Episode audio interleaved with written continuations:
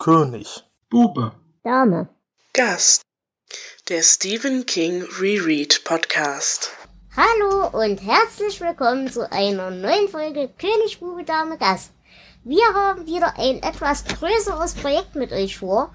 Wir wollen mit euch über die Novellensammlung Vier nach Mitternacht sprechen. Und diese beinhaltet, ja, wie gesagt, vier Novellen. Nämlich einerseits äh, den Goliath, außerdem Geheimer Garten, das geheime Fenster, Zeitraffer und der Bibliothekspolizist. Wundert euch bitte nicht, wir mussten aus äh, internen Gründen die Reihenfolge bisschen umstellen. Deswegen fangen wir heute an mit der Novelle Zeitraffer. Und dazu haben wir uns einen ganz wundervollen Gast eingeladen, nämlich den Sönke. Hallo Sönke. Hallo. Außerdem wie immer dabei der Flo. Hallo Flo. Guten Abend. Und natürlich auch der Jonas. Hallo Jonas. Hallo Dela. Ja, äh, Sinke, erzähl doch mal ein kleines bisschen über dich. Kennt man dich? Hat man dich vielleicht schon mal irgendwo gehört? Machst du irgendwas? Äh, du kannst jetzt deine Werbung platzieren, wenn du welche machen möchtest. Hm, Also ich werde oder ich plane einen Podcast zu machen. Der wird vielleicht draußen sein, wenn das hier rausläuft. Aber ich weiß es noch nicht. Wir werden es sehen. Aber bis jetzt hat man dich noch nirgendwo in Erscheinung treten sehen direkt. Nicht, nein. Ein Okay. paar Texte von mir schon, aber mich nicht. Und wie sieht es bei dir aus mit King-Erfahrung? Bist du da sehr, sehr drin in der Thematik oder bist du zufällig über uns gestolpert und fandest das toll oder? Ich habe noch nach euch gesucht. Also ich habe mit das Mädchen angefangen und habe dann so ein weniger King, äh, ein paar King schon, einige von den Bachmanns. Und dann wollte ich, ich glaube, ich wollte irgendwas zu Schwarz wissen. Ich weiß aber nicht genau, wie ich auf euch gekommen Mhm. bin, habe dann aber alle Episoden angehört und habe mir in 90 Prozent der Fällen dann entschieden, das Buch nicht zu lesen. Sind wir wirklich so böse? Nein, aber ihr habt mir schon 60 Stunden mindestens gekostet gegen Hörbüchern. Vor allen Okay. Dingen die Geschichtensammlungen, die sind ja ziemlich lang. Mhm. Und ich habe ein neues Lieblingsbuch, aber das kommt erst viel später. Okay. Naja, aber ähm, wie gesagt, aber so generell ganz fit im King-Universum, dass du da jetzt alles gelesen oder gehört hättest, bist du nicht. Du bist Nein. nur Gelegenheitsleser. Das ist doch ziemlich viel. Ja, ja, klar. Ja. Okay. Gut, dann würde ich sagen, lieber Flo, du hast doch bestimmt für diese Novellensammlung und vielleicht sogar für diese Novelle einzeln eine, ja, eine zeitliche Einordnung, ein paar Worte für uns. Ja, äh, wir besprechen heute das, einige der Geschichten aus Four Past Midnight, also im Deutsch erschienen in äh, Vier nach Mitternacht oder in äh, Langoliers und Nachts. Das waren zwei Bände mit jeweils zwei Geschichten, ist auf Deutsch aufgeteilt worden. Diese Sammlung erschien 1990 und war das zweite Buch von King, das eben vier Novellen äh, vereinte. Das erste haben wir ja schon besprochen, das war Frühling, Sommer, Herbst und Tod. Und das Buch hier unterscheidet sich doch stark von dieser ersten Novellensammlung. Also während das erste ja doch über die Grenzen des Horrorgenres hinausging ähm, und einige der beliebtesten Geschichten schuf, die King bis dahin hatte, da hat King hier nicht versucht, neue Wege einzuschlagen. Ähm, er hat eigentlich versucht, seine alten Wege wiederzufinden. Denn die Geschichten entstanden in den Jahren, in denen er keine Bücher veröffentlichte und größtenteils unter einer Schreibblockade litt, also nach seinem Entzug. Ähm, viele angefangene Geschichten aus dieser Zeit wurden wieder beiseite gelegt und ja, die vier sind übrig geblieben. Und heute besprechen wir etwas, äh, das in Verbindung steht mit unserer letzten Folge, mit dem Roman Stark. Denn wir besprechen das Bindeglied zwischen Stark und dem damals schon angekündigten Roman in einer kleinen Stadt, also den Mittelteil der Castle Rock Trilogie. Äh, Stark hat uns damals ja doch, ich will mal sagen, beeindruckt. Und ähm, ob das Zeitraffer im Original des Sundog jetzt auch schafft, das ähm, müssen wir heute mal herausfinden. Okay, Jonas, hast du denn für uns eine Inhaltsangabe zu diesem Buch? Natürlich. Kevin Dedevan bekommt zu seinem 15. Geburtstag eine Polaroid-Kamera geschenkt. Das Problem ist allerdings, dass sie nicht das fotografiert, was sich vor der Kamera befindet, sondern immer nur Fotos von einem Hund vor einem Gartenzaun ausspuckt. Und von Bild zu Bild bewegt sich der Hund immer ein wenig. Äh, Kevin geht der Sache mit Hilfe des zwielichten Verkäufers Pop nach. Dieser Pop wittert eine Gelegenheit und luchst Kevin die Kamera ab und versucht sie dann zu Geld zu machen. Äh, Kevin denkt derweil, die Kamera wäre zerstört. Mit jedem Foto, das Pop macht, kommt der Hund dem Fotografen näher und wirkt irgendwie bösartig. Letztendlich explodiert die Kamera und der Hund bricht durch dieses letzte Foto in unsere Welt. Kevin kann ihn jedoch aufhalten, indem er mit einer zweiten Kamera quasi auf den Hund schießt. Äh, daraufhin verschwindet der wieder in dem Bild und das Bild implodiert. Ein Jahr später, an Kevins 16. Geburtstag, bekommt der einen Textcomputer geschenkt. Und dieser spuckt ohne Zutun eine Warnung aus. Der Hund sei immer noch hinter Kevin her und er ist hungrig. Ich bedanke mich für diese Inhaltsangabe. Und ja, ich würde sagen, dann reden wir doch direkt über die Geschichte. Denn es ist ja hier immer ein bisschen schwierig bei den Novellen und bei den Kurzgeschichten die Charaktere einzeln zu machen. Deswegen würde ich sagen, gehen wir einfach direkt mitten rein. Wie war denn euer erster Eindruck? Und da würde ich sagen, Sönke, fang du doch mal an. Ich fand es sehr klassisch, vor allen Dingen das Ende. Also bei ähm, King ist ja ein äh, Discovery Writer, das heißt, er hat die und schreibt einfach drauf los. Und dann ist es oft so, dass er keine Ahnung hat, wie er es zu Ende bringen soll. Und dann fängt er auf so eine 0815, also auf so eine, eine Nichtlösung, wie auch bei, äh, ich glaube, der deutsche Titel ist in einer kleinen Stadt. Also dass irgendwie aus dem Nichts heraus eine Art Shining über die Hauptperson kommt, die der Hauptperson dann sagt, was sie zu tun hat, hm. In, in, in wenn man Oder das die Hand Gottes bei The Stand im Film. Stand ist, Stand ist nochmal was ganz anderes. Stand ist eine Nicht-Geschichte, die hätte keine Figur gebraucht, die wäre total ohne alles ausgekommen. Ja, genau. Wie das mit dieser Indiana Jones und der und dieser, der, der, der, der Kiste, wo man auch Indiana Jones hätte mhm. für die Geschichte brauchen können. Genau, genau. So, dann ganz am Ende, im letzten Drittel, Viertel, überkommt den, den, den jungen Mann, den Kevin, so eine Art äh, Shining und dann weiß er plötzlich, was zu tun ist und sein Vater hält ihn auch für ganz erwachsen und es ist leider auf, äh, auf Ewigkeiten schon zu sehen, was, was er machen wird, dass er das, das Viech fotografieren wird und deswegen hat das, das für mich null Spannung am. Ende gehabt. Und ich fand, das mit dem Textcomputer dann am Ende noch hinzuzufügen, war auch so, hat es nicht besser gemacht, ja. Aber wenn, ich habe ja die ganzen Hintergründe nicht dazu, zu, zu King, aber wenn er eine Schreib, äh, Schreibblockade gehabt hat, dann passt das hervorragend. Na, ich würde sagen, darauf kommen wir gleich. Ähm, aber erstmal gehen wir mal weiter mit dem ersten Eindruck. Jonas, wie war es denn bei dir? Also ich fand, ich sag mal, die erste Hälfte schon ziemlich nett. Das, es war nicht ganz klar, okay, was macht jetzt diese Kamera genau? Es sind irgendwie immer dieser Hund, dann, ach ja, der Hund bewegt sich und diese Entwicklung war nett, sie war nicht zu langsam. Es war schön und, und das Ende war irgendwie ein bisschen wirr. Mhm. Fand ich so die zweite Hälfte. Auch warum dann äh, Pop auf einmal nicht mehr die Kamera gesehen hat, sondern die Kuckucksuhr und so, das, mhm. das hat alles nicht so ganz äh, gepasst in meinem Kopf. Okay. Und Flo, bei dir? Ich habe mich kaum an diese Geschichte erinnert.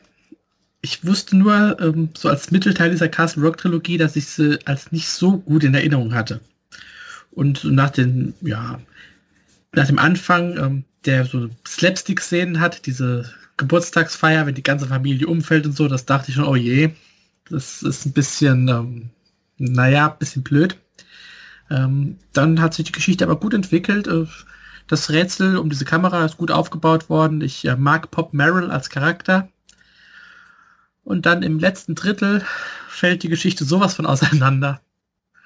Und auch dieses Ende mit dem Text Textcomputer, das ist ja so ein, ein klassisches Horrorfilm-Trope, dass das Monster halt nochmal ein letztes Mal äh, wieder auftaucht und ein offenes Ende bringt. Ähm, nein.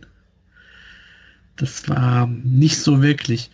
Und ähm, ja, auch die Lösung der Geschichte, dass er den Hund mit dieser anderen Kamera erschießt, das ist einfach ein Übersetzungsfehler. Weil ähm, Shoot ist halt auch ein Bildschießen. Und es war die Logik dieser Lösung war für mich wieder eine Katastrophe. Mhm. Naja, also mir ging's so, ich, ich weiß, ich habe die Geschichte irgendwann mal gelesen. Ich kann mich nicht mehr dran erinnern. Und ich muss ganz ehrlich sagen, hätte ich jetzt für diesen Podcast keine Notizen machen müssen, ich würde mich auch jetzt schon wieder nicht mehr dran erinnern.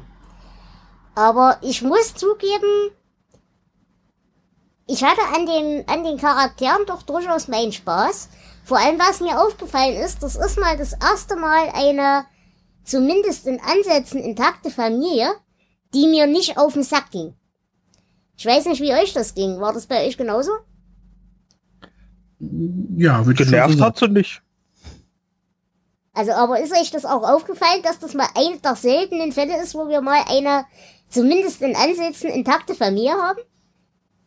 Ähm, nee, richtig aufgefallen ist mir nicht, aber ich achte auf sowas auch nicht so richtig. Hm. Aber schön ist die Geschichte mit dem, mit dem Vater, wie er erzählt, dass man keine Schulden macht.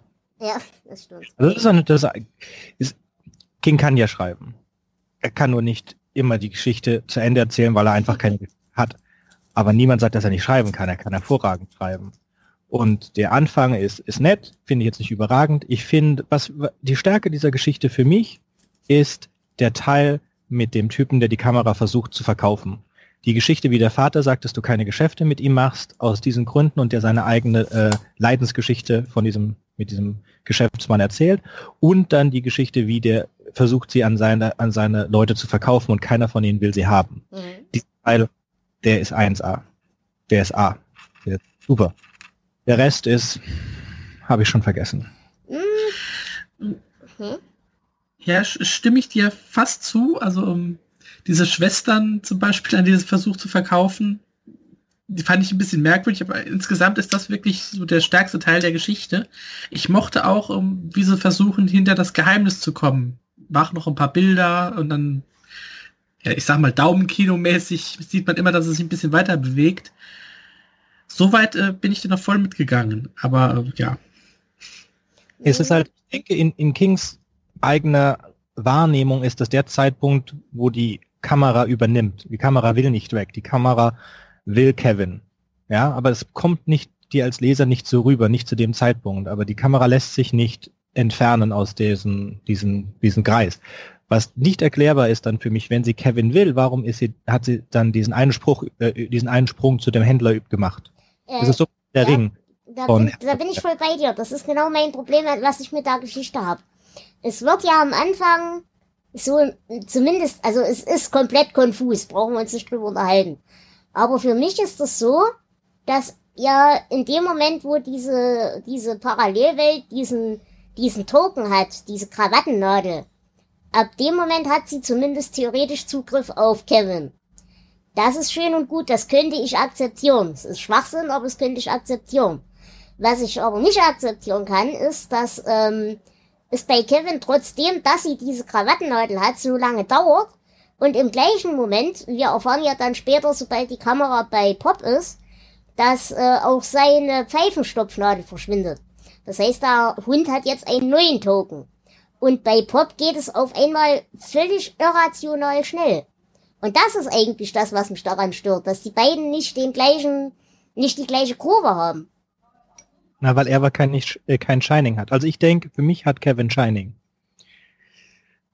Also ich habe, ähm, es ist jetzt ja nicht, aber in Langoliers kommt ja auch das vor. Ich glaube, das ist so ein, ein Teil, das haben viele Leute in den, in, die sich immer so komisch verhalten Ja, am ja. Ende. Die, die Helden, die es dann aus irgendwie keine Chance haben, in S nicht, in, in einer kleinen, in einer kleinen Stadt nicht, in, in Langoliers nicht, hier nicht, in diesen ganzen Geschichten, die haben null Chancen. Du hast diesen übermächtigen Gegner aufgebaut und du hast null Chancen und dann ha- schaffen sie es trotzdem und sie agieren total nicht rational. Sie agieren wie von Fremdgotteshand meinetwegen gesteuert. Und schaffen es dann doch. Das ja, ist, aber dann müsste trotzdem, also ich kann weiß, das ich hab akzeptieren. keine- es ist ein Fall, in dem Fall keine Chance, dass man, man hätte so, man müsste so viel an der Geschichte ändern. Und ich verstehe nicht, also er muss halt zu dem Zeitpunkt schon einen Status gehabt haben, wo kein Lektor mehr drüber Ja. geguckt hat. Da bin ich bei dir. Hm, Das war auch so. Das hat man in den, in den Büchern so vor seinem Entzug sehr gemerkt, ähm, weil er da einfach wirklich alle Ideen rausgehauen hat, ohne irgendwelchen Sinn, ohne Hintergründe, ohne was zusammenzubringen.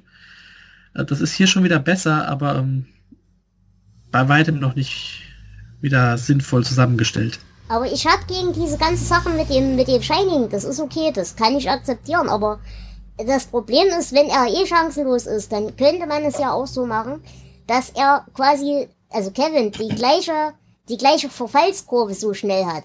Dann könnte ihn ja trotzdem das Shining noch retten. Bloß was mich stört, ist das unterschiedliche Pacing, dass es bei Pop auf einmal so schnell geht und bei ihm so langsam. Ja.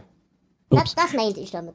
Was cool gewesen wäre, ist, wenn der Vater ihn gerettet hätte. Wenn du den letzten, die ganzen Sachen, die Kevin am Ende gemacht hätte, durch den Vater von Kevin austauscht. Ich denke, das hätte viel mehr Sinn gemacht.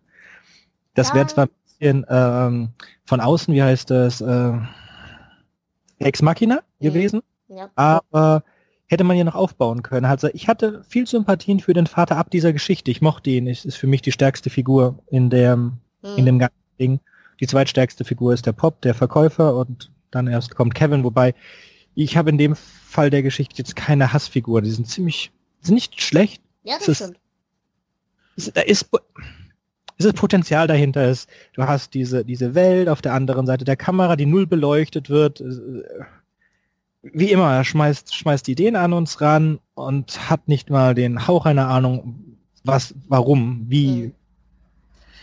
Ja, eine dieser Ideen, würde ich sagen, ist äh, Polaroidsville. Also Kevin hat Träume von einer äh, zweidimensionalen Stadt, Mhm. was ich als Konzept total cool finde. Aber er macht halt extrem wenig damit. Ja, leider. Ich denke, damit hätte man auch, wenn man das ein bisschen ausgebaut hätte, hätte man vielleicht eine Lösung finden können, die äh, die Geschichte halt wirklich zu einem guten Abschluss gebracht hätte. Aber Hm. Ähm, es sind auch nur 200 Seiten, also Ja, ja. schon viel. Also ich wie, ich finde meine Idee nicht schlecht, den, den Kevin verfallen zu lassen, den, ähm, den Händler verfallen zu lassen und dann den Vater reinzubringen als, als Helden aus äh, ein bisschen aufzubauen, ab der Geschichte vielleicht mehr reinzubringen. Er hat, er hat ja den, diese komischen Gedanken von seinem erwachsen werdenden Jungen und so weiter. hm. Dann fängt es halt an, sorry, dann fängt es halt an, aus dem Ruder zu laufen mit King an der Stelle Ja. wo man hatte da seine Idee und hat äh, nicht zur Seite gedacht, wie gesagt, ein Lektor oder irgend jeder hätte ihm da helfen können zu sagen, dass der Plot nicht funktioniert, nicht im letzten Drittel und dann hätte man finde eine gute äh, wäre eine gute Abbiegung gewesen, als der Vater die Geschichte ge- erzählt hat, als auch der Vater reingekommen ist in die Geschichte, ihn dann weiter auszubauen, vielleicht auf eine Sicht des Vaters zu steigen. Ja, wir hatten da vorher die Sicht des Händlers und die Sicht des Jungen und dann die Sicht des Vaters und dann rettet der Vater mit derselben Idee fast wie der Kevin wäre für hätte hätte wahrscheinlich viel besser geklappt. Hm, Ich habe dazu eine Theorie. Ich weiß nicht, ob das Blödsinn ist. Ich habe ja jetzt alle vier Geschichten aus dieser Reihe gelesen. Und für mich ist die Grundthematik all dieser vier Geschichten der Umgang mit Druck und das zu Zerbrechen unter Druck. Und ich glaube tatsächlich, dass aus dem Grunde die Lösung mit dem Vater hier auch nicht funktioniert hätte. Im Kontext dieses Gesamtdings. Ähm, weil für mich die Idee ist, der Vater hatte ja seine Drucksituation, als er damals diese Wettschulden gemacht hat. Und sich dann rauslaviert hat aus der ganzen Nummer. Er hat es zwar selber in den Griff gekriegt, aber er musste ja erstmal seine Frau belügen und so weiter und so fort. Das ganze Pipapo. Und er hat, naja, wie gesagt, er, er ist ja irgendwo unter diesem Druck. Er hat nicht so reagiert, wie es angemessen gewesen wäre vielleicht. Und Kevin, gerade vielleicht auch durch seine Jugend, und auch das werden wir in den anderen drei Geschichten dann noch hören, die reagieren unter Druck anders. Zum Beispiel bei Lingolios werden wir dann eine jugendliche Figur wieder haben, die auch wieder ganz anders reagiert als die Erwachsenen. Ähm, ja, also wie gesagt, diese, diese Idee mit dem, mit dem Druck und dass die Jugendlichen damit anders umgehen, die fand ich eigentlich ganz hübsch. Deswegen fand ich das okay, dass er eben keine erwachsene Person in dem Moment benötigt, die ihm beispringt. Ich würde sagen, ja, verstehe, aber das ist ein Strohmann. In Langolia ist das Mädchen, das ist keine Erwachsene. Äh, das, sorry, das ist kein Kind. Also es ist ein Kind physisch, aber sie das werdet ihr dann auch mit jemand anderem besprechen, aber das ist kein Kind. Das ist kein Kind als Figur. Er hat nur gesagt, dass die Figur ein Kind ist, Mhm. aber sie ist ein Kind. Es, ich kann das verstehen, wenn ich das sehe jetzt, dass ich in, dann wenn, wenn, wenn diese Geschichte nur mi- mein, mein Ego als Autor, fein, verstehe ich, aber das macht dir nicht zu einer guten Geschichte. Um es zu einer guten gemacht, machen zu wollen, hätte ich es anders machen müssen. Ja? Ja, das stimmt. Und das hätte mir auch ein Lektor gesagt. Und auch das, man kann diese Geschichte vom Vater ja ändern. Man kann auch da sagen, und dann hab, musste ich das, da- dieses Geheimnis, das das der Mutter nicht erzählt hat, was ja auch das Geheimnis von King in, in dem Mhm. Fall. Das ist ja alles er in diesen Geschichten. Kann man ja auch ändern. Kann man auch sagen, okay, dann Mutter hat's aber rausgefunden. Dann hatten wir Streit und wir sind zusammengekommen und bla. Ähm, ja, das hätte, also da ist eine gute Geschichte dahinter. Da sind zwei Drittel gut, ein Drittel echt schlecht. Und der Autor hat entschieden, das so zu lassen. Hm. Was mich mal interessieren würde, wir haben uns ja gerade schon über die Verfallskurve von Pop unterhalten. Und da wollte ich euch mal fragen, also mir ist es ganz extrem aufgefallen, auch stilistisch, dass ab dem Moment, als Pop so ein bisschen abrutscht, auch der Schreibstil sehr hektisch, sehr konfus, sehr durcheinander, sehr schnell wird und tatsächlich richtig fiebrig wirkt. Das fand ich als Stilmittel hübsch und ich habe auch verstanden, was er damit will. Aber ich fand es unglaublich nervig und anstrengend zu lesen. Ging euch das auch so? Mit der Zeit ja. Am Anfang fand ich es tatsächlich noch äh, schön, dass er das wirklich auch stilistisch ähm, so einbaut. Aber umso weiter das fortgeschritten ist, umso nerviger wurde es. Ja, das sehe ich sehr ähnlich. Es war anfangs halt schön, neuer Charakter, neuer Erzählstil, das passt zusammen und vielleicht auch sein äh, Bestreben, hektisch äh, viel Geld zu machen. Aber ja, es, es war halt anfangs schön, aber dann äh, war es halt immer, ja, das, es, es blieb dann irgendwann gleich und wurde nicht spannender. Mhm. Ja, also ich habe aber vielleicht eine äh, Lösung, warum äh, das bei Pop auf einmal schneller geht. Äh, und zwar ist die Zeit zwischen den Fotos, die er macht, viel länger. Weil er er versucht ja über mehrere Wochen diese Kamera zu verkaufen. Das stimmt, das Und- ist eine Idee. Und die ersten Fotos wurden ja, ich glaube, erst. Genau, erst immer eine Stunde nacheinander und dann alle zwei Stunden oder so. Und dann waren es äh, irgendwie 58 Bilder, als Pop die Kamera bekommen hat. Und äh, bei Bild 70 kam der Hund raus. Also, Du meinst, desto näher der Hund schon dran ist an der Kamera, desto mehr Macht hat er logischerweise. Und desto schneller geht dann auch der Verfall. Ähm, nee, ich, ich meinte einfach, der Hund bewegt sich, egal ob ein Foto gemacht Mhm. wird oder nicht, aber mit jedem Foto sieht man erst, was alles passiert ist. Mhm, mhm, mhm. Ja, in Ab also in Abwandlung kann ich das hinnehmen, ja. Genau, und, aber dass der Hund äh, quasi, wenn er einmal zum Angriff übergegangen ist, dann auch beschleunigt, das Genau. äh, würde ich mir auch vorstellen. Mhm. Ja, also ich finde es logischer, dass er mehr Macht hat, je weiter, je mehr Bilder erzeugt wurden. Er am Anfang wenig hat und dann exponentiell mehr Macht bekommt, das könnte ich hinnehmen. Zum äh, Schreibstil, ich habe das Ganze als englisches Hörbuch gehabt Mhm. und habe es in zweifacher Geschwindigkeit gehört, damit ich das Ganze vor Past Midnight durchbekomme. Okay. Und ähm, ich habe, äh, mir ist der Schreibstil für, von äh, The Sun Dog immer gut gefallen, war immer, war immer schön flockig. Aber wie gesagt, zweifache Geschwindigkeit und jetzt war es Original. Vielleicht ist die die Übersetzung gekommen. Mhm. Aber dir ist jetzt auch der Unterschied nicht aufgefallen zwischen den zwei Teilen. Meinst du? Äh, ja, es war anders, aber es war angenehm. Okay. Es, die Frage war ja, ob es zu, Ja klar, aber es ist dir aufgefallen. ja, also ja, es ist ein anderer Charakter, eine andere Erzählweise, ähm, ist ein Erwachsener im Gegensatz zu einem Kind, wobei seine Kinder auch nicht wirklich als Kinder durchgehen. Ähm, ich mochte die Erzählweise auch lieber. Mir, mir gefiel das besser. Mir gefiel der ganze Teil. Das ist ja mein Lieblingsteil, von der Geschichte des Vaters bis, ähm, bis Pop durchdreht.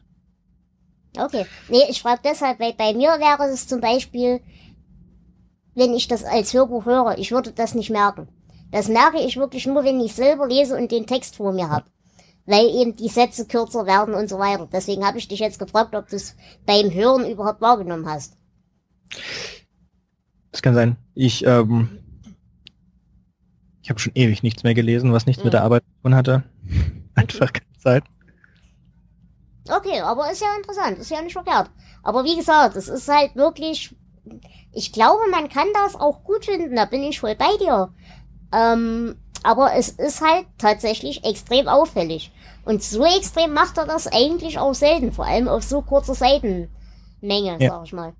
Eine andere Geschichte, Bibliothekspolizist, das ist was ganz anderes. Da reden wir das nächste Mal oder so. Der, da fiel mir das sehr auf. Da musste ich auch ein paar der Zitate nachgucken, weil ich es so schön fand. Mhm. Okay. Habt ihr denn hier ein paar Szenen, die ihr richtig toll fandet? Also erstens, wo ich wirklich meinen Spaß hatte, war diese Sache mit dem, mit dem Traum, mit dem Polaroids-Will. Wobei es mich da fürchterlich geärgert hat, dass er das nie richtig ausgebaut hat. Und ich fand auch tatsächlich die Idee mit der Kamera und die, die Bewegung im Bild und so weiter. Das fand ich alles ganz hübsch beschrieben. Nur leider hat es bei mir überhaupt nicht funktioniert, dieses dämonische, bedrohliche an diesem Hund zu empfinden. Das, das hat das bei euch gegriffen, bei mir ging das nicht. Ähm, nein, aber mir ist dabei was anderes aufgefallen. Ähm, zu dem Hund kommen wir wahrscheinlich bei der Symbolik noch ganz intensiv. Denn das ist tatsächlich was, was King in seinen Werken nach dem Entzug häufiger einbaut. Und ähm, ich glaube, dass das bedrohlich an diesem Hund ist eher was Symbolisches als tatsächlich, ja, der Hund, weil so ein dämonischer Hund, ja, in der Kamera, eigentlich ist das ein blödsinniges Konzept. Ja. Aber ich mag die Grundidee eigentlich doch ziemlich sehr, weil es was Unheimliches hat. Ja, und es erinnert mich ja auch vor allem so ein bisschen eben an die Geschichte, das Bild. Wo eben auch so ein, also ein eigentlich unbelebtes Ding, in dem was passiert, wo sich was bewegt, was theoretisch vielleicht das ist genau dasselbe Problem, was ich mit Spiegeln habe. Es sagt mir ja keiner, dass das nicht wirklich eine Welt dahinter ist. Und auf einmal taucht da was auf, was da nicht hingehört. Also das ist eine Angst, die funktioniert bei mir. Ja, ich, ich finde es auch, ich, ich kann es nicht erklären, warum es funktioniert, aber es funktioniert. Die Idee ist wirklich spannend, auch wenn sie keinen Sinn ergibt. Und ähm, deswegen, ich glaube, das reißt auch noch mal ein Stück raus. Äh, das macht auch so diese ersten zwei Drittel der Geschichte doch noch recht gut. Mhm. Und das, dazu dann, wie wir schon gesagt haben, äh, die Figuren, ähm, gut, Kevin ist recht blass, also ja. an dem finde ich jetzt nicht viel, aber, aber Pop mag ja, nein, es nervt wirklich äh, niemand. Pop mag ich sehr. Ich mag äh, Kevins Vater, ich mag Kevins Schwester. aus irgendeinem Grund. Und ja, äh, also ich muss sagen, ich habe an Pop auch unglaublichen Spaß gehabt. Wir haben ja schon Ace Novel äh, kennengelernt, da ja auch Teil dieser Familie ist. Und ich mag Pop. Im Vergleich zu Ace, er ist zwar nicht minder kriminell, aber erstens, er ist klug. Zweitens, er ist stilvoll, er ist hingebungsvoll.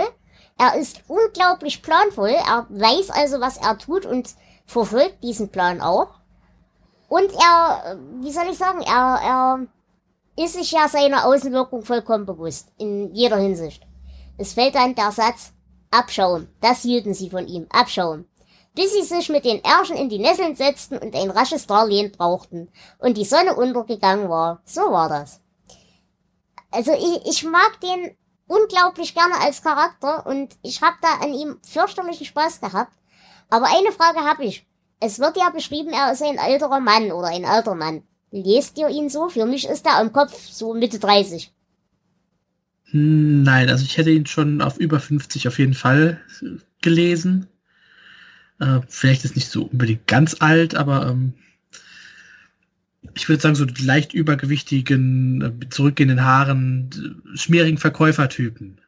Schmieriger Verkäufertyp, ja, aber alt. Ja, zwar mit Stil, aber ähm, schon etwas älter, aber jetzt nicht äh, also ab Mitte 30 würde ich nicht sagen, nein. Okay. Nee, ich, ich hätte auch gesagt Mitte, Ende 50. Okay. Ja, ich denke auch. Also äh, jung im Kopf geblieben, aber eindeutig, das sind einige Sachen an seine, hat so ein äh, Vintage-Touch für mich. Mhm. Als aber jung im Kopf geblieben und hinterhältig. Okay. Aber würdet ihr sagen, ähm, dass er ein Bösewicht in der Geschichte ist? Nein. Genau das nämlich. Ich würde eher sagen, er ist zwar jetzt kein, keine der guten Figuren, aber er ist auch, ähm, ja, haben wir eigentlich einen richtigen Bösewicht? Also ich, ich weigere mich, den Hund als, als Bösewicht anzusehen, der ist einfach nur da. Ich ja, würde darf sagen, ich eine Theorie äußern? Ja. Äh, wir werden ja, wir haben ja schon erwähnt, dass das Ding eine Verknüpfung hat zu Stark und natürlich auch zu eine kleine Stadt. Und in eine kleine Stadt gibt es ja auch so einen lustigen Laden, wo man lustige Gegenstände bekommt. Und ich vermute, dass äh, unser lustiger Händler, der in meine kleine Stadt äh, die Finger im Spiel hat, sicherlich in irgendeiner Form diese Kamera unter die Menschen gebracht hat. Hm. Es ist oh. möglich. Ja. Wo ist denn die Verbindung zu stark? Hm, in erster Linie erstmal wirklich die, das Setting, also die Stadt und so weiter. Dann ähm, wird eben, also es ist halt direkt in Castle Rock, ja. Okay, fein. Nee, ich bin nicht so firm mit, ähm, nee, mit ist ja nicht schlimm. Ist Zeichnungen in, in Büchern. Ist nicht schlimm. Also die Kamera, dass die aus dem Laden kommt, aus Needful Things, kann ich. Es muss ja nicht mal direkt aus dem Laden sein, aber dass er halt zumindest da schon mal eingetroffen hat. Ob er den Laden da schon hat, das wird ja, glaube ich, noch gar nicht erwähnt. Ja, aus diesem Umfeld. Aus genau. diesem Umfeld, die, so ein teuflisches Ding, das ein, ein Dämonenhund aus genau. der 372. Dimension holt. Sicherlich ganz lustig. Ja, aber wie, wie gesagt, wir haben null Erklärung. Nicht im gesamten Werk von, von mhm. King haben wir eine Erklärung dazu. Das stimmt. Also, ähm, ich nehme es auch gerade mal jetzt vorweg. Äh, die Verbindungen zu, zu Stark und zu in einer kleinen Stadt, ähm, die werden hier tatsächlich meistens im Nebensatz abgehandelt. Also wir lernen hier Pop Merrill kennen, ähm, durch dessen Tod ja am Ende dann äh, sein, sein äh, Neffe, was sein Neffe? Ja. Ja, sein Neffe Ace Merrill wieder in die Stadt kommt. Ähm, den kennen wir schon aus äh, Die Leiche oder Nona oder oh. Äh, Die Verurteilten und so weiter. Und äh, wir erfahren etwas über den Sheriff Alan Pangborn. Mhm. Da ist wir erfahren auf jeden Fall. Genau. Wir erfahren was über Polly Chalmers. Mhm. Nämlich, dass sie Arthritis hat. Das ist hier ein Nebensatz, aber das wird in einer kleinen Stadt tatsächlich wichtig. Genau. Ähm, ja, wir lernen die, die Deputies, also wir bekommen sie erwähnt. wir lernen sie nicht wirklich kennen. Dadurch auch eine Verbindung zu Dead Zone. Genau. Und ähm, es gibt auch eine Verbindung zu Cujo, weil sich natürlich Pop an den Hund erinnert, der den guten alten Sheriff Bannerman und die anderen umgebracht hat. Genau. Dann würde ich sagen, machen wir gleich den Rest von den Verbindungen auch noch mit. Denn äh, es wird erwähnt, der Mangler und Christine als Film. Das fand ich ganz niedlich. Ähm, weiterhin haben wir äh, Querverweise zu dem Talisman tatsächlich, mm. erschreckenderweise. Und zwar äh, auch durch äh, Polaroids Will. Genau. Äh, da steckt äh, Kevin nämlich in Jack Sawyers Körper. Und, und er geht ähm, durch die Stadt Oatley und trifft dort auf diesen Penner und so weiter. Und das ist halt so eine Szene, ja, die im Talisman halt auch mehr oder weniger so drin ist. Genau. Und wir hatten, was haben wir denn noch? Mehr habe ich jetzt auch nicht.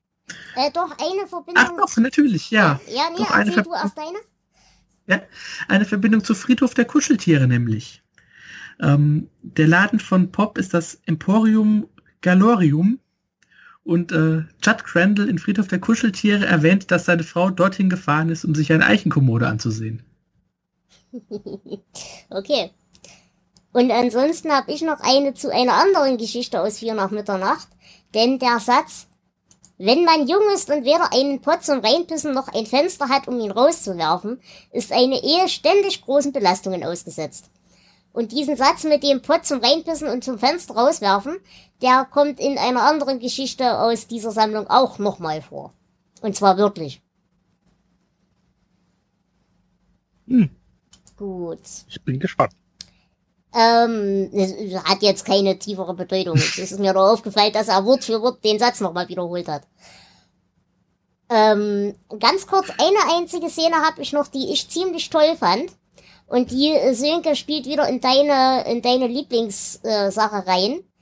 Denn als er versucht, den Zwillingen diese Kamera anzudrehen und die Haushälterin fotografiert, und die anfängt zu fauchen und das Zeichen des bösen Blicks zu machen. Das ist eine vollkommen belanglose Nebenszene und die hat für mich den stärksten Eindruck im Buch hinterlassen. Die fand ich dämonischer als den ganzen Hund. Die hatte ich bis gerade wieder vergessen, die Szene. Ich frage mich nur dabei immer, wie sieht dieses Zeichen gegen den bösen Blick eigentlich aus? Das lese ich gefühlt ständig irgendwo, aber ich habe keine Ahnung, wie das ich aussehen soll. dir ein, ein Bild. Ah, okay. Da ich das Du weißt doch, wie dich Frauen angucken. Äh, ungefähr so. Nein, tatsächlich, Ah. da ich ja, äh, ja, sagen wir mal so, dieses Zeichen wurde mir gegenüber schon öfters angewandt, tatsächlich. Weil ich ja äh, mit meiner körperlichen Erscheinungsform durchaus ein paar lustige Erscheinungen habe. Und ähm, wir hatten da teilweise mal Roma in der Gegend und so weiter und so fort. Und die waren da mir gegenüber auf psychischer Ebene doch recht vorsichtig, so will ich das mal ausdrücken. Also bei abergläubigen Menschen und bei Leuten wie mir, die so ein zum Dämonenflügel gebrochenes Schlüsselbein haben, kann man das tatsächlich noch im echten Leben beobachten. Hm. Gut. Dann bleibt mir eigentlich nur noch das Ende selber zu besprechen. Und äh, ja, der große epische Endkampf, bla bla bla. Jetzt sagtest du, Flo, das ist ein Übersetzungsfehler. Gebe ich dir grundsätzlich recht, dass das auch hm ist. Aber er hat's ja insofern mit der Übersetzung wieder gerettet, weil Kevin ja tatsächlich so drüber nachdenkt, wirklich äh, bei diesem Jagdausflug, den er als, als Kind mal hatte, dieses, dieser Vorgang des Erschießens und hab ich den Mut abzudrücken und so weiter. Von daher, das fand ich gar nicht so schlimm. Nein, diesen Moment an sich finde ich auch nicht schlimm, aber überhaupt die Logik, die dahinter steht, Ja. das, äh, da ist für mich nichts dabei. Ja, das stimmt. Er wird jemand eingegeben. Es ist im Englischen ganz nett. Es hört sich wirklich so an, als ob er ihn erschießen will. Hm. Die Doppelbedeutung von Shoot kommt da ziemlich gut rüber. Bin da aber schon ausgestiegen an dem, an dem Punkt. Als ich wusste, dass er eine Kamera haben will, wusste war mir ja klar, wie es endet. Und dann war dieser ganze Spannungsaufbau zu warten bis absolut letzten, bis das Bild aufreißt. Und ich glaube, das fand ich die lächerlichste Sache, dass sich das Bild so aufbläht. Hm. Das ist Polaroid. Weil ich mich auch frage, wie viele Menschen noch jetzt einen Polaroid mal gehabt haben, so ein Polaroid-Bild, das mit dieser Dick, mit dieser Verdickung unten, wo die Chemikalien drin sind, die da reinlaufen und das, das halt aus. Ja, war schon arger Humbug. Hm. Also er hat null bei mir. Ich habe eh, also ich mag King am liebsten, wenn es Science Fiction ist, also wenn es an ist und wenn es nichts Übernatürliches gibt. Da ist er für mich am stärksten und weil er davon am wenigsten geschrieben hat, muss ich auch nicht so viel von King lesen. Und äh, ja, das Übernatürliche tut mir nicht so, gruselt mich nicht. Hm. Okay. Hat das, also außer Friedhof der Kuscheltiere oder sowas, wo es wirklich gut geschrieben ist. Aber in dem Fall hat es mich komplett kalt gelassen. Ja, ähm, und natürlich das Ende mit dem Textcomputer, ich glaube, da sind wir uns alle einig, dass es das nicht gebraucht hätte, oder? Ja, ich glaub, da- Ja. Wenn es jetzt nicht nochmal auftaucht bei in einer kleinen Stadt, dann nicht. Da taucht nichts mehr von auf. Nee, dann hätte es weggekonnt. Aber wer weiß, was er zu dem Zeitpunkt vorhatte. Hm. ich bin mir ziemlich sicher, dass er wusste, dass das Ende schwach ist. Ja, bin ich mir Ja. eigentlich auch sicher. Dass er damit dem Ende noch ein bisschen Spice geben will. Wie halt, ich weiß, dass Trope, ob er damit vielleicht das Trope erfunden hat, das heute in jedem, jedem schlechten Horrorfilm vorkommt. Nein. Das war in den 80ern in jedem Slasher so, das Gut, dann, dann wusste er, dass sein Ende schlecht ist. Das ist ja auch eine Einsicht. Ähm, weil du gerade gesagt hattest, Sönke, du hast mit den nicht übernatürlichen Geschichten am meisten Spaß. Äh, ich habe hier in diesem Buch eine Andeutung gefunden, äh, wo Pop Merrill so über seine Kunden philosophiert. Und da habe ich mich unglaublich geärgert, dass wir nicht diese Geschichte bekommen zu lesen, die er da geschrieben hat oder äh, die er da beschrieben hat. Und ich möchte an dieser Stelle kurz vorlesen.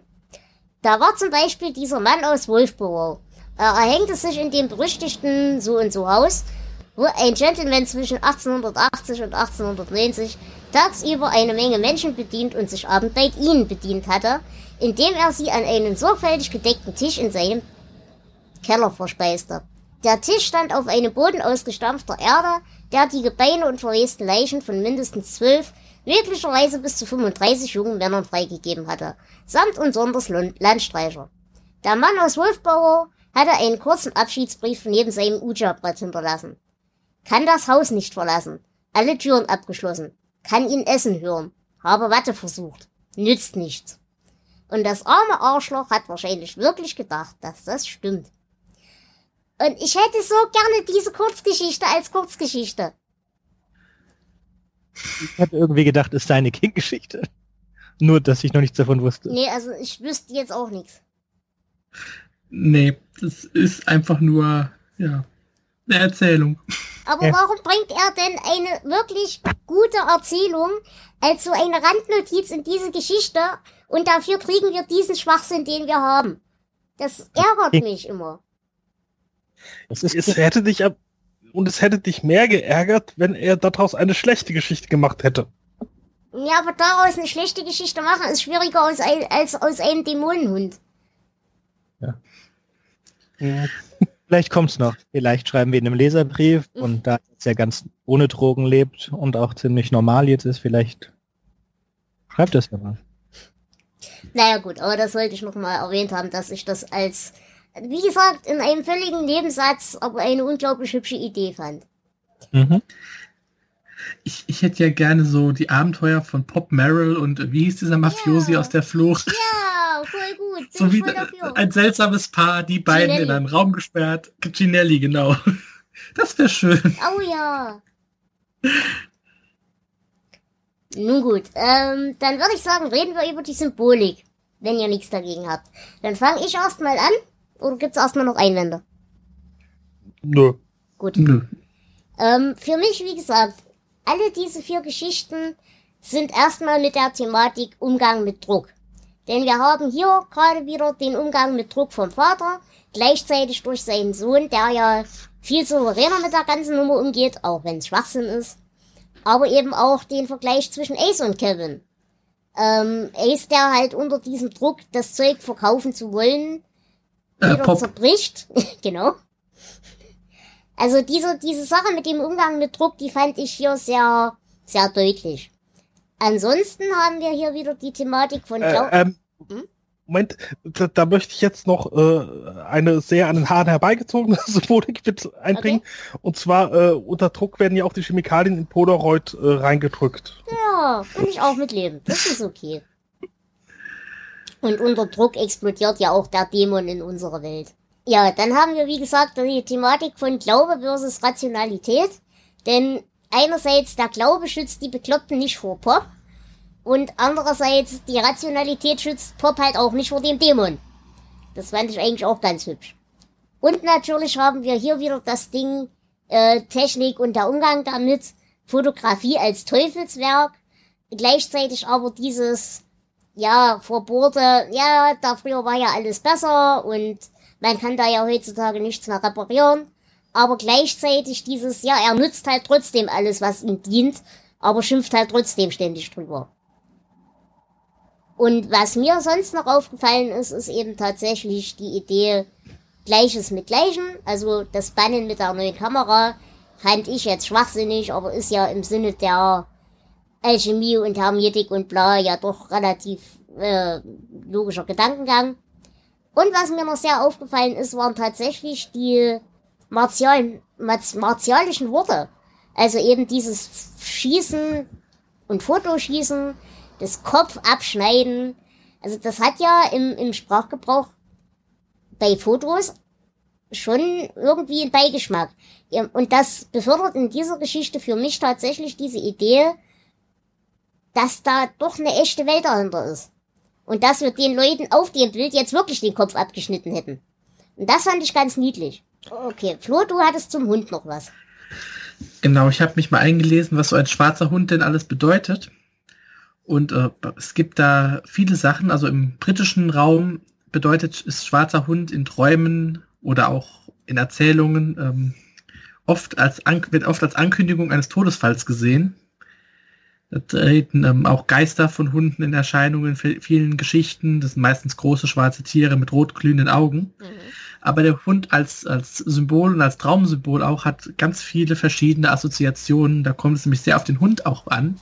Also es gibt natürlich Gehorsamkeit, Loyalität, Zuverlässigkeit. Aber ein wütender Hund spiegelt auch den Verlust der Selbstkontrolle über die, die eigenen Instinkte und Triebe. Und ähm, bedeutet auch heftige Auseinandersetzungen. Und äh, gerade das und auch weil das jetzt in der nächsten Zeit ähm, öfter mal auftauchen wird, äh, gehe ich davon aus, dass das auch stark mit, ähm, ja, mit dem Entzug und mit der Zeit danach zu tun hat. Mhm. Das King hier, äh, er hat ja schon öfter seine Sucht als, ja, als Bösewicht verarbeitet. Und dass er jetzt immer noch diesen Druck, die Selbstkontrolle, oder den drohenden Verlust davon als äh, Schurke einsetzt, ähm, das kann ich mir schon gut vorstellen. Ja, durchaus. Habt ihr noch Ergänzungen zur Symbolik, ihr anderen beiden? Nein. Nein. Sinke, wie bist du da überhaupt so drauf? Bei Jonas weiß ich, ich brauche nicht warten, der sieht sowas nicht. Ähm, bist du da so ein bisschen sensibel für solche Sachen mit Symbolik und so? Nicht bei Übernatürlichem. Okay. Weil ich, es gibt für, das ist außerhalb meiner, also ich lese da drüber weg und ich lese halt, wie es geschrieben ist. Ich mag die Geschichten, wie gesagt, sehr gerne, die nicht übernatürlich sind, mhm. wie immer das spoilern darf, The Secret Window, The Secret Garden. Das ist auch meine Lieblingsgeschichte von den Vieren. Und ja, ich kann es ertragen beim Bibliothekspoliz äh, Bibliothekspolizisten, weil das macht Sinn.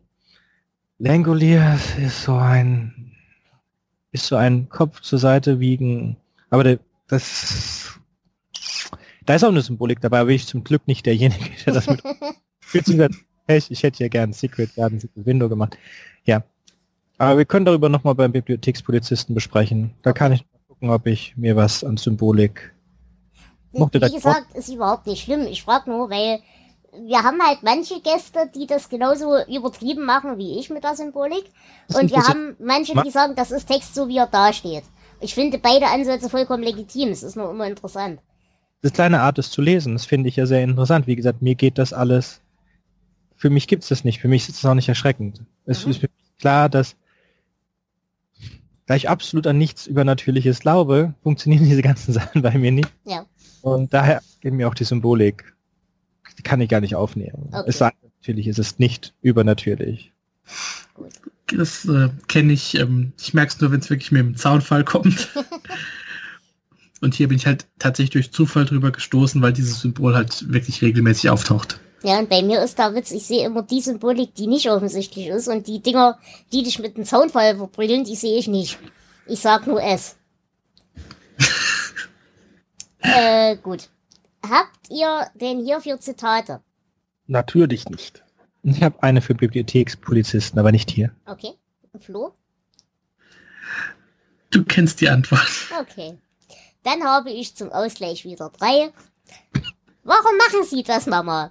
Miss Delavan sagte, weil Sie Penisse haben, Liebes. Geh und häng deinen Mantel auf. Und ja, ich unterschreibe das. Der zweite Satz ist von Pop. Man bat die Dame Fortuna nicht um eine Verabredung.